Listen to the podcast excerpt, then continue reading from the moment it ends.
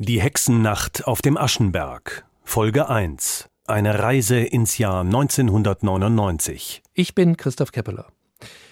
Der Aschenberg in Fulda ist ein Hochhausviertel. Es wurde in den 60er Jahren gebaut, wie viele solcher Viertel in vielen Städten in Ost und West. Vor 20 Jahren, 1999, in der Nacht zum 1. Mai, gab es hier ganz oben auf dem Aschenberg, wo die Hochhäuser stehen, einen gewalttätigen Überfall durch Russlanddeutsche. Sechs Männer wurden überfallen, zwei von ihnen so schwer verletzt, dass sie den brutalen Überfall nur mit Glück überlebt haben. Polizei und Betroffene schilderten das so. In der Aleser Straße wurden die sechs Männer von einer etwa 20-köpfigen Gruppe junger Russlanddeutscher angegriffen. Aus dem Gebüsch raus, aus dem Nichts raus, die sind da langgelaufen, sind über die hergefallen. Während zwei Personen die Flucht gelang, wurden die anderen vier brutal zusammengeschlagen. Mich haben sie dann hier unten erwischt. Ich hatte drei, vier Mann gegen mich. Ich hatte die ersten zwei abgewehrt und die anderen zwei habe ich einfach hingekriegt. Da lag ich in meiner Blutlage, bin vielleicht zehn Minuten, zwei Minuten später aufgewacht. Zu dem Zeitpunkt eben war mein Mann also schon am Boden und der Cousin von meinem Mann, der war auch schon mehr tot als lebendig. Die Geschädigten erlitten Verletzungen an den Augen, Kehlkopf, am Kopf und Prellungen am gesamten Körper. Da habe ich die Polizei gerufen und die kam eben erst sehr viel später. Es ist also auf dem Aschenberg bekannt, dass diese Art von Gewalt eben von einem Teil der Russlanddeutschen ausgeht. Fünf der Angreifer konnten zwischenzeitlich ermittelt werden. Sowas Extremes ist einfach auch noch nicht vorgefallen, dass sie aus dem Hinterhalt gekommen sind, so formiert, so organisiert. Es war halt, wie gesagt, eine schlimme Nacht an dem Abend, was ich meine, ja. Eine schlimme Nacht, sagt eines der Opfer, 20 Jahre später. Die schlimme Nacht, die sogenannte Hexennacht, wie die Walpurgisnacht in Fulda genannt wurde, diese Gewalt schlug hohe Wellen in der Stadt Fulda und auch darüber hinaus. Jugendliche, die zusammen mit ihren Eltern als sogenannte Aussiedler, meist gar nicht aus Russland, sondern aus Kasachstan nach Deutschland gekommen waren, wurden auch in anderen Städten als Problem empfunden. Ja, das ist lange her. Ich war damals für den HR in Fulda und berichtete aus und über die Stadt und über Osthessen. Über diese Gewalt in der Hexennacht und was sie alles in der Stadt Fulda auslöste, musste ich sehr viel berichten damals. Das möchte ich jetzt in diesem Podcast in Erinnerung rufen und mir anschauen, wie es auf dem Aschenberg heute aussieht. Ist das Problem von damals gelöst? Gibt es stattdessen vielleicht andere Probleme? Der Aschenberg galt Ende der 90er Jahre als der sogenannte Problemstadtteil Fuldas. Rund 10.000 Einwohner hat dieser Stadtteil und das, was vor 20 Jahren passierte, spielte sich auf dem Aschenberg-Plateau ab, also auf der Hochfläche, da, wo auf dem Berg die Hochhäuser stehen. Es war Hexennacht, die Nacht vom 30. April zum 1. Mai 1999. Patricia Hofmann und ihr Mann hatten die einzige Kneipe auf dem Aschenberg. Gipfelstürmer hieß sie. Sie erzählte mir damals, was passiert war. Ja, es kamen zwei Russlanddeutsche zu uns rein, haben dann Gast provoziert, sind wieder, also einer davon ist raus, hat Verstärkung geholt. Die waren aber schon draußen gewesen und ich habe abgeschlossen, einer ist drin geblieben, der Rest hat da vor der Tür gestanden, hat randaliert, hat gegen die Tür getreten und wollte rein. Ich hatte aber abgeschlossen.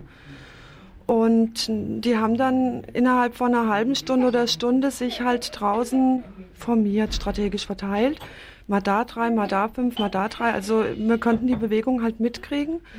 Und äh, ich habe dann eben meinen Mann angerufen, der auf einer Geburtstagsfeier war, und habe gesagt, du musst hochkommen.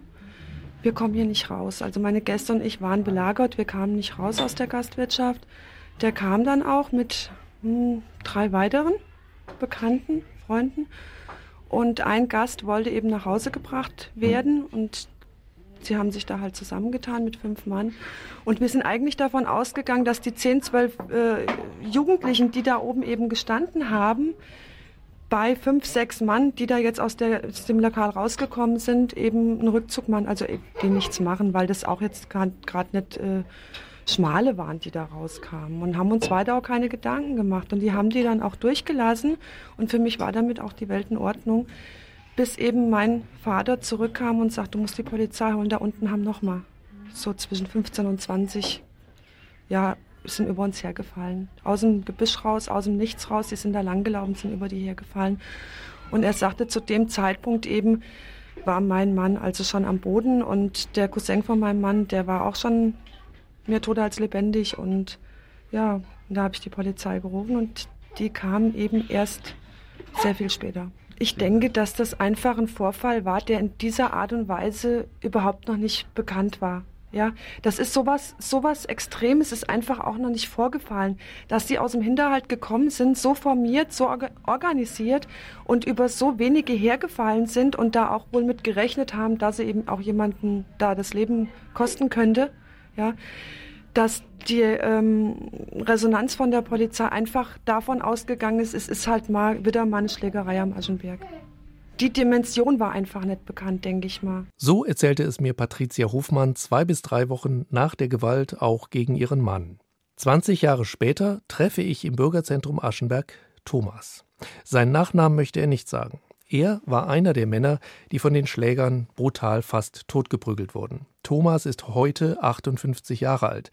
Damals in der Hexennacht arbeitete er im Bürgerzentrum, in dem wir heute wieder sitzen und uns unterhalten, also dem einzigen anderen Ort neben der Kneipe von Patricia Hofmann, an dem man damals etwas trinken gehen konnte. Und da habe ich hier drinnen ja gearbeitet hinter der Theke.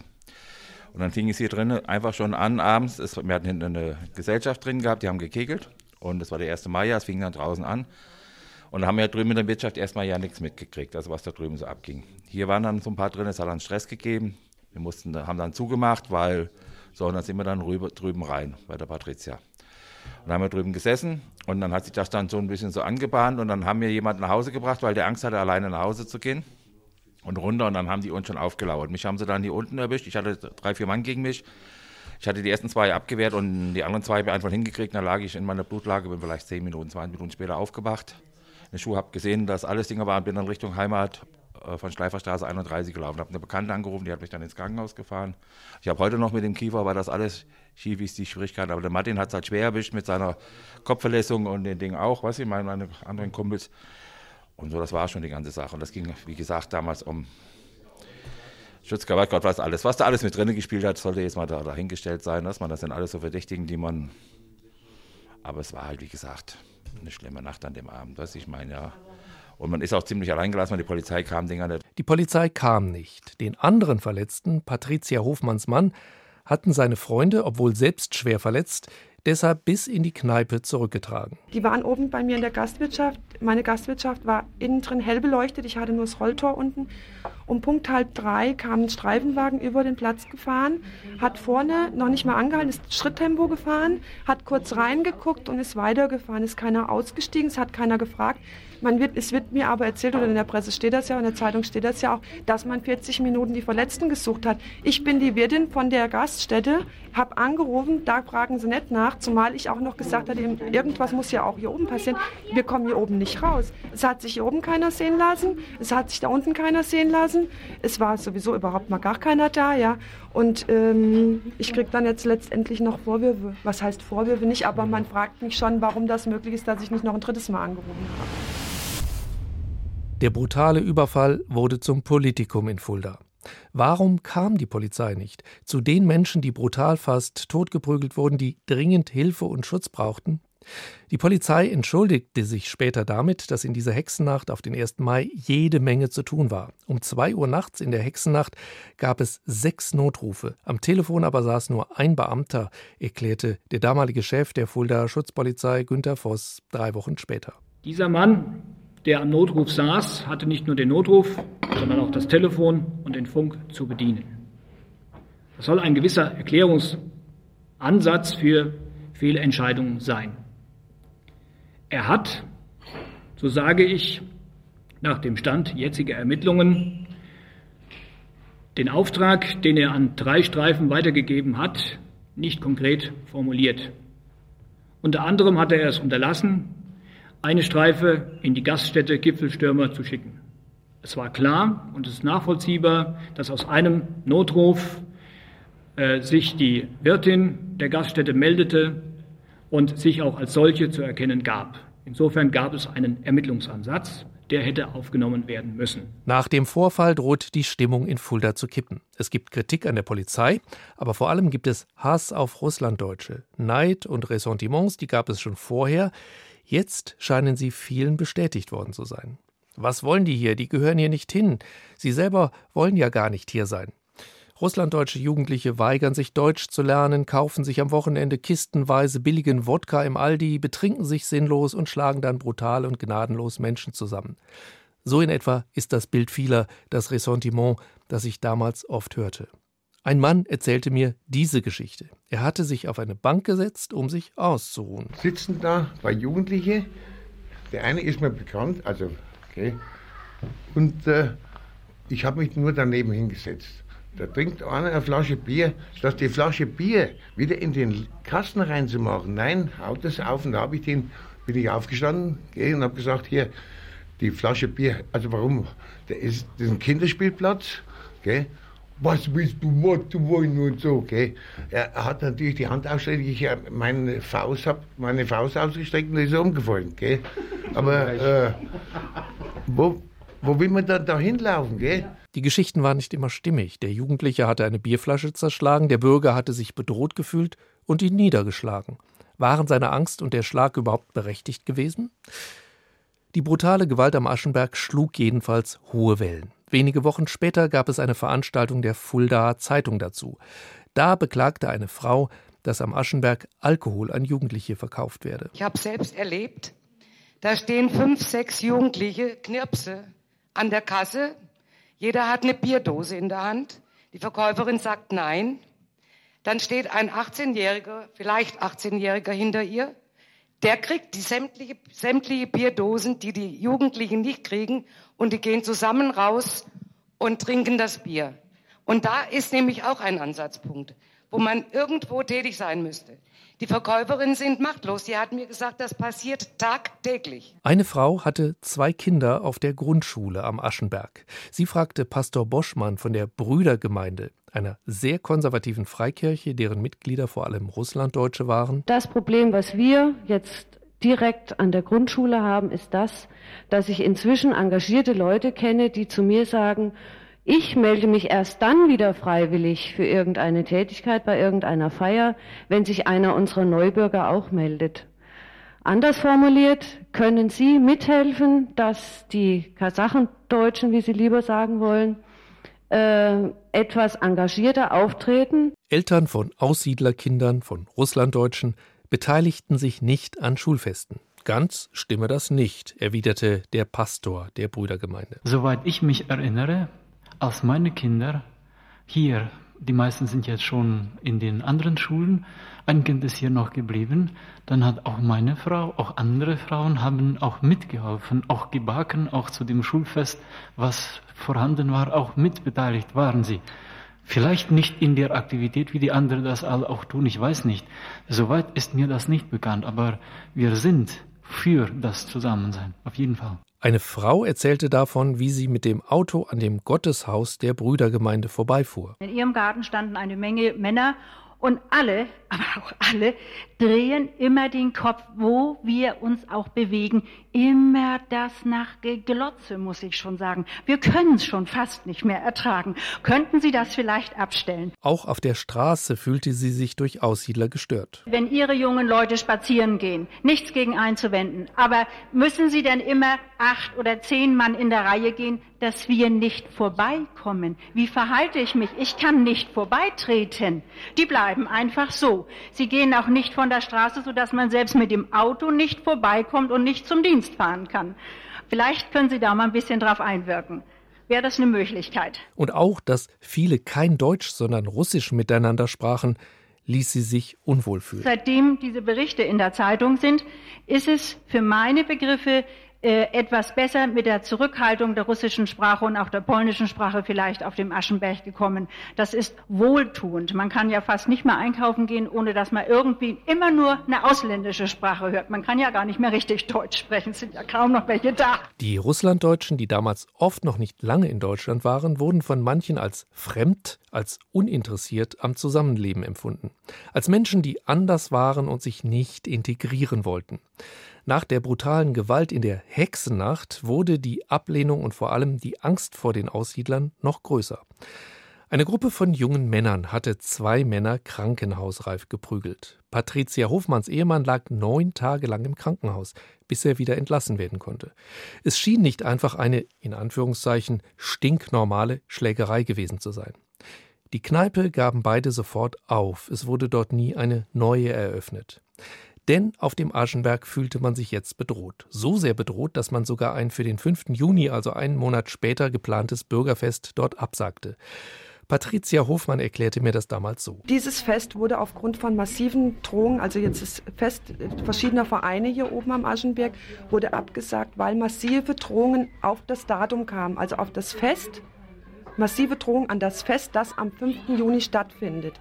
Das ging also bis nach Hünfeld hat sich rumgesprochen, Hünfeld in Diskotheken und Alsfeld in Diskotheken, dass sich da was zusammenbraut.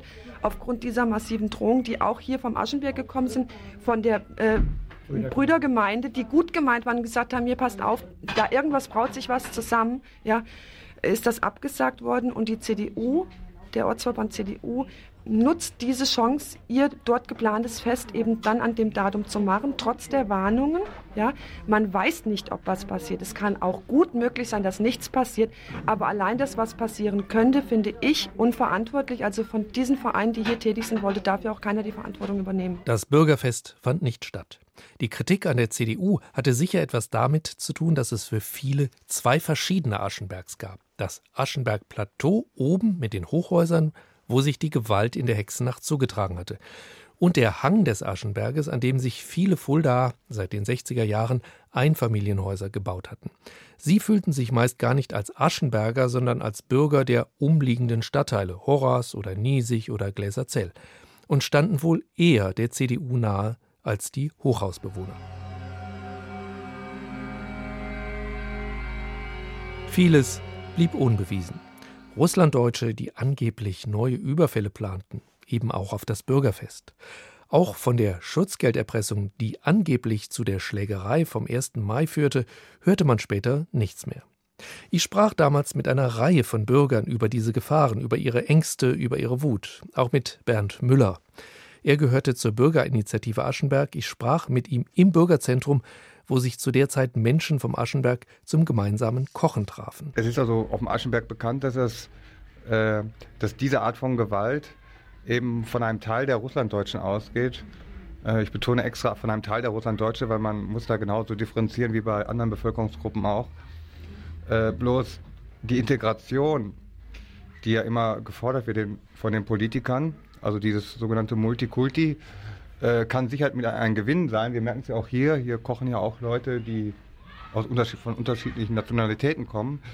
Bloß äh, den Fehler, den die Stadt Fulda gemacht hat, sie hat innerhalb von wenigen Jahren äh, praktisch die Bevölkerung äh, oder den großen Teil der Bevölkerung ausgetauscht, also sprich die Amerikaner raus und äh, relativ schnell die Russlanddeutschen rein.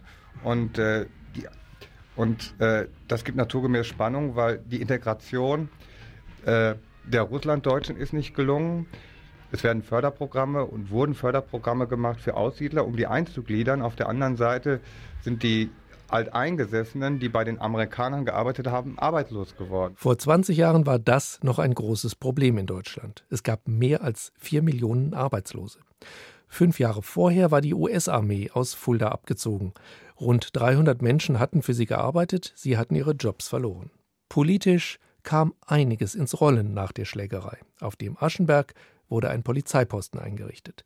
Die Stadt Fulda bewarb sich als eine der ersten Städte in Deutschland für das Projekt Soziale Stadt. Das war gerade in diesem Jahr 1999 von der Bundesregierung aufgelegt worden. Da gab es Geld für Kommunen, um Treffpunkte in einem Stadtteil zu schaffen, Initiativen zu fördern, die Sprachkurse anboten und andere Aktivitäten, um Menschen zu integrieren. Oder auch um einen Stadtteil schlichtweg schöner, wohnlicher zu machen. Aber auch 1999 hatte man nicht nur Angst. Es gab auch viele, die nachdenklich waren und überlegten, warum jugendliche Aussiedler sich ausgegrenzt fühlten. Zum Beispiel Wolfgang Suchanek, ein Lehrer. Zu einer humanen Gesellschaft gehört auch eine humane Sprache. Wenn ich oft sehe, wie junge Leute von den Bürgern oft äh, beschimpft werden. Das ist nicht nur draußen auf den Straßen, sondern das passiert oft zum Beispiel in Diskotheken. Wenn junge äh, Russlanddeutsche in Diskotheken kommen, oft mit äh, Turnschuhen, da kommt äh, der Chef des Lokals und sagt, hier haben Russlanddeutsche nicht oder hier haben Russen nichts zu tun, Russen raus. Das heißt, Es muss hier ein ganz anderes Nachbarsch, ein Gefühl für diese Menschen erst entwickelt werden.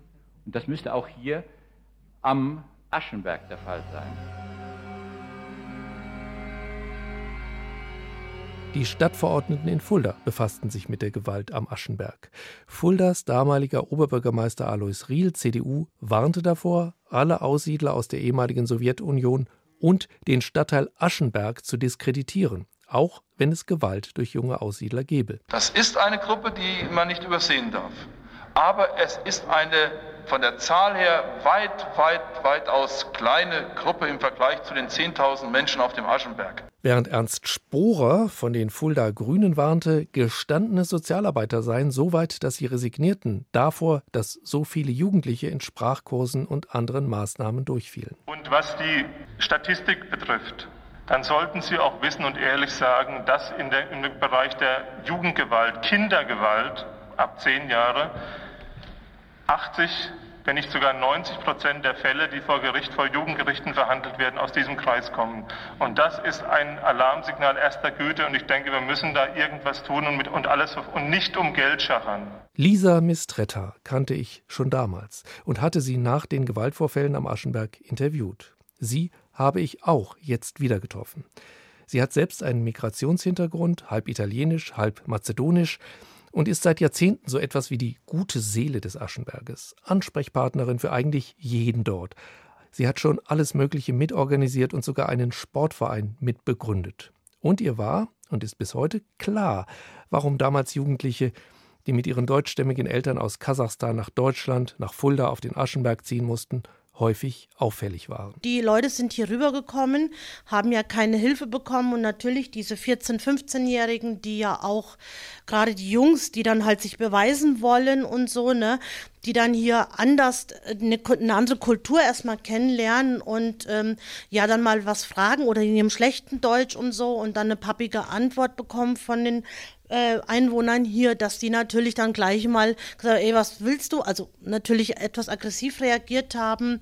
Ähm, ja, das war für mich ja irgendwie ganz klar, dass sich das auch irgendwie legen tut, weil generationsbedingt, man wächst dann hier auf, man äh, nimmt hier die Kultur auf. Ich bin ja selbst keine äh, Deutsche und ich habe ja, ich kenne das ja selbst von meiner Familie her, dass man sich dann hier auch irgendwann mit den Jahren anpasst. Das passiert nicht gleich, aber das ist halt, das geht über die Generationen. Ne? Margarete Claire kannte ich 1999 noch nicht. Ich habe sie erst heute getroffen. Sie lebte aber damals auch am Aschenberg. Sie ist ebenfalls Russlanddeutsche und hat mir erzählt, als ich Anfang der 90er nach Fulda kam, habe ich ja gehört, dass am Aschenberg sehr viele Migranten aus Russland sind oder Aussiedler.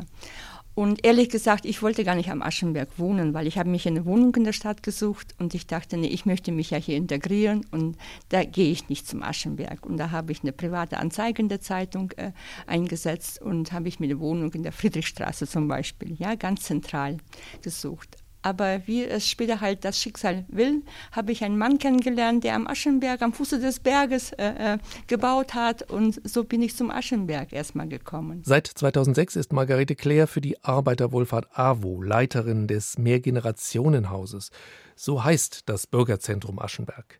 Sie erklärt die Probleme mit jungen Russlanddeutschen so. Durch die Ansiedlung von, von so vielen Migranten kamen auch die Probleme. Und vor allem Anfang der äh, 2000, wo es Jugendliche auf dem Aschenbergplatz standen und arbeitslos, äh, perspektivlos und lustlos und frustriert da waren, weil die wurden aus dem früheren Leben rausgerissen. Mangelnde Sprachkenntnisse, die kamen hier nicht an. Natürlich, die wussten nicht, was sie hier machen sollen. Und die Politik hat ja erst später reagiert, dass die Einwanderungsgesetze geändert wurden und dass die Familien im Rahmen von Familienzusammenführung dann mit den Kindern bis 14 Jahre kommen durften oder wenn die Kinder schon das Abitur bzw. Schulabschluss in der Tasche hatten. Und da hat es natürlich auch dazu beigetragen, dass es nicht mehr so problematisch mit den Kinderklicken oder äh, jugendlichen Klicken hier am Aschenberg war. Dass Eltern heute ihre Kinder nicht mehr zwingen, mit nach Deutschland zu kommen, wenn sie nicht wollen, einer der Gründe dafür könnte tatsächlich sein, dass 2013 das Bundesvertriebenengesetz geändert wurde. Seitdem müssen deutschstämmige Familien nicht mehr zusammen aussiedeln. Die Kinder können auch jederzeit später nachkommen und zum Beispiel in Kasachstan erstmal die Schule beenden bevor sie zu ihren Eltern nach Deutschland kommen. Margarete Claire hat mir damit eine der Fragen beantwortet, mit denen ich nach 20 Jahren nochmal auf den Aschenberg in Fulda gekommen bin. Warum gab es damals dieses Phänomen von gewalttätigen russlanddeutschen Jugendlichen? Nicht nur am Fulda Aschenberg, sondern vielerorts in Deutschland. Die Probleme der Integration von Kindern und Jugendlichen aus dem Kreis der Spätaussiedler aus der ehemaligen Sowjetunion stellen in allen Städten den aktuell größten Sprengstoff dar.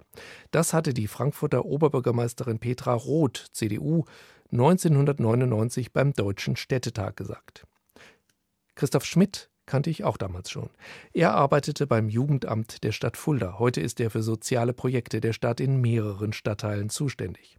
Ich habe mich heute, 20 Jahre später, mit ihm auf dem Aschenberg getroffen. Er erzählte rückblickend, dass er in seinem Job auch an anderen Stellen in Fulda mit jugendlicher Gewalt vor allem von Russlanddeutschen konfrontiert war. Wir waren als Jugendzentrum, als stadtzentrales Jugendzentrum direkt betroffen. Also wir haben diese, wir haben sie Überfälle genannt, was sie eigentlich nicht waren. Aber wenn, wenn 20 äh, betrunkene Jugendliche in so ein Jugendzentrum kommen, wo da eine Disco ist, da ein Kaffeebetrieb und da Werkstätten und dann äh, die ganze Ordnung auseinandergerät, dann habe ich auch gemerkt, dass wir so nicht arbeiten können. Wir können natürlich auch als ambitionierte Jugendarbeiter uns nicht vorstellen, jedes Mal die Polizei zu rufen, wenn da die Ordnung auseinandergerät gerät. Und so war es für uns ganz wichtig, irgendeine Form aufsuchender Arbeit zu beginnen, die möglichst in früheren Jahren schon ansetzt, bei denen, die noch nicht dauerhaft gewohnt sind, Alkohol zu sich zu nehmen. Dann ist damals 1999 äh, etwas äh, in Gang gesetzt worden. Kann man das so sagen, dass das in Gang gesetzt worden oder man hat einfach nur bestimmte Dinge äh, äh, beschleunigt äh, oder verstärkt oder ist damals wirklich auch etwas ganz Neues entstanden in dieser Arbeit mit Problemgruppen, in der Arbeit in einem Stadtteil wie Fulda-Aschenberg? Also einerseits ordnungspolitisch wurde natürlich verschiedene neue Methoden auch erprobt, auch von der Landesregierung, Innenministerium, die die Doppelstreifen äh, eingeführt haben. Der freiwillige Polizeidienst war damals ein wichtiges Instrument, bürgernäher Ordnungs, äh, Ordnungskräfte vorzuhalten, die durch die Stadtteile äh, auch patrouillieren und auch in der Lage waren, schon Platzverweise zu, äh, zu auszusprechen, um direkt zu dem Herd des, der Verursacherprinzip, also äh, besser zu folgen. Aber im Bereich der Jugendarbeit war Streetwork damals schon ein großes Thema, weil es natürlich aus den Ballungszentren Frankfurt, Ruhrgebiet schon längere Zeit bekannt war. Wir hatten dieses Phänomen bisher nicht und hatten deswegen auch noch keine Veranlassung, so sehr nach Streetworkern zu rufen. Aber wir bekamen relativ schnell dann auch den ersten. Also im äh, doch äh, durchaus konservativ CDU-regierten Fulda hatte man vielleicht gedacht, naja, das sind Methoden, die brauchen wir hier nicht. Und dann plötzlich hat man gesehen, auch hier im relativ kleinen Fulda, auch da braucht man sowas.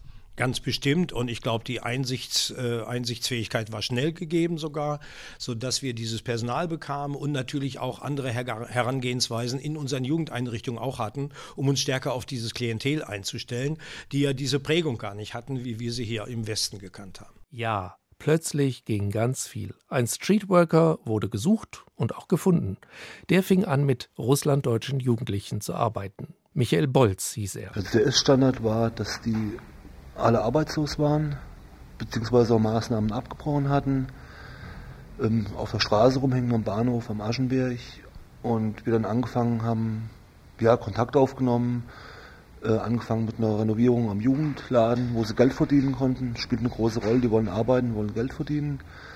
Ging das dann weiter über ja, Freizeitmaßnahmen und Hilfstransporte nach Rumänien, die alle erfolgreich verlaufen sind. Und jetzt äh, konnten die Jugendlichen alle in Arbeitsverhältnisse vermittelt werden. Der Streetworker Michael Bolz arbeitete einige Jahre auf dem Aschenberg. Mit ihm und einigen Jugendlichen konnte ich ein Jahr nach der Gewalttat sprechen. Das erste Mal, dass ich die, über die immer gesprochen wurde, überhaupt sah, traf und mit ihnen reden konnte. Allerdings waren sie relativ wortkarg. Eugen zum Beispiel fragte ich, was er in seinem Projekt machte und was sein Ziel war. Vorrede, alles.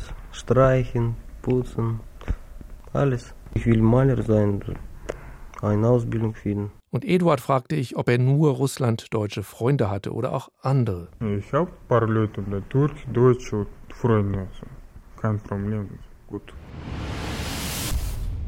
Ein halbes Jahr nach der Schlägerei in der Hexennacht am Aschenberg stand einer der Täter vor Gericht. Er war 19 Jahre alt und der einzige, den man eindeutig ermitteln und anklagen konnte. Ich war im Gerichtssaal. Vier der Opfer sagten damals als Zeugen aus. Der Ehemann der Wirtin, erinnere ich mich, sprach da sehr langsam, er vergaß häufig etwas, das waren die Folgen der Verletzungen durch die brutalen Schläge. Er war 15 Jahre lang Lkw-Fahrer gewesen und konnte den Job nicht mehr machen. Sein Cousin konnte durch die Schläge zunächst viel schlechter sehen, er hatte eine getrübte und verletzte Hornhaut. Der 19-Jährige bekam eine Strafe von zweieinhalb Jahren Gefängnis ohne Bewährung, weil er auch noch einen Raubüberfall auf eine Tankstelle begangen hatte. Heute ist Nesam Kinnicki Streetworker auf dem Aschenberg, schon seit acht, neun Jahren.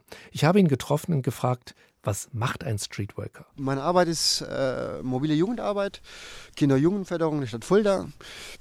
Unsere Arbeit richtet sich an äh, Jugendliche zwischen oder Kinder 12 bis 27. Wir versuchen in deren biografischer Entwicklung sie zu unterstützen, sie zu begleiten und sie zu fördern. Das heißt, wir gehen an die Orte, wo die Jugendliche sind, also aufsuchend Arbeit. Wir gehen an die Orte, wo die Jugendlichen sich treffen und die sozusagen den öffentlichen Raum eingeeignet haben und meistens in Konflikt mit Bewohnern oder mit äh, irgendwie mit jemandem in Konflikt geraten sind. Es gibt immer noch was zu tun am Fulda Aschenberg, auch heute noch. Aber die Ereignisse der Hexennacht 1999 sind lange vorbei. Es gibt keine russlanddeutschen Jugendlichen am Aschenberg in Fulda mehr, die brutal Menschen zusammenschlagen. Heute kommen so gut wie keine deutschstämmigen Aussiedler mehr aus der ehemaligen Sowjetunion. Jugendliche aus Aussiedlerfamilien sind meist hier geboren, Sie haben keinen Kulturschock mehr wie viele 15-Jährige damals. Und es hat sich am Aschenberg viel geändert. Nisam Kinigi arbeitet in einem Team mit vielen Ehrenamtlichen zusammen mit Marlene Stahlberg zum Beispiel. Zweimal die Woche hilft sie jungen Leuten bei ihren Bewerbungen. Und zwar hat man häufig das Gefühl, dass dieser ehemalige Ruf vom Aschenberg, also dieses wirklich, ich sage es jetzt mal in Anführungszeichen, Brennpunktviertel, immer noch als solches existiert in den Köpfen der Fulderer Bevölkerung, dass es immer noch auch dieses Image eben hat.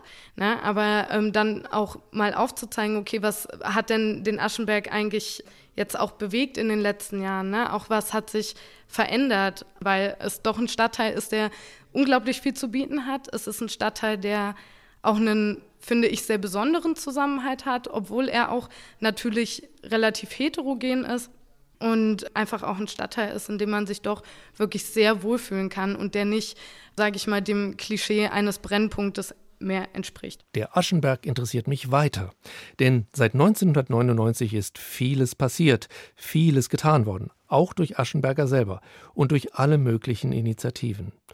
Sozialklimbim mögen das manche nennen, aber wenn man mit den Menschen am Aschenberg spricht, dann sagen sie auch, damals waren wir ein zusammengewürfelter Haufen. Heute gibt es so etwas wie eine eigene Aschenberger Identität. Die hat auch etwas mit Multikulti zu tun. Damals klappte es nicht, hier einen eigenen Sportverein dauerhaft zu etablieren. Heute gibt es den Fußballverein Aschenberg United, der in der Kreisliga spielt. Auch die Brüdergemeinde, in der viele aus der Ex-Sowjetunion stammende Aussiedler sind, hat bei der Integration, bei der Lösung von Problemen eine Rolle gespielt. Heute gibt es Menschen, die gerne am Aschenberg leben. Übrigens auch Thomas, der damals brutal zusammengeschlagen wurde und bis heute an den Folgen leidet. Und Heute hat der Aschenberg neue alte Probleme, weil auch heute viele Menschen mit niedrigen Renten oder Hartz IV hier leben. Um all das, den Aschenberg, wo ist er im Wandel und wo bleibt er so wie vorher, darum soll es in Podcast Nummer 2 gehen. Nach der Hexennacht auf dem Aschenberg. Der wird bald fertig sein. Ich bin Christoph Keppeler.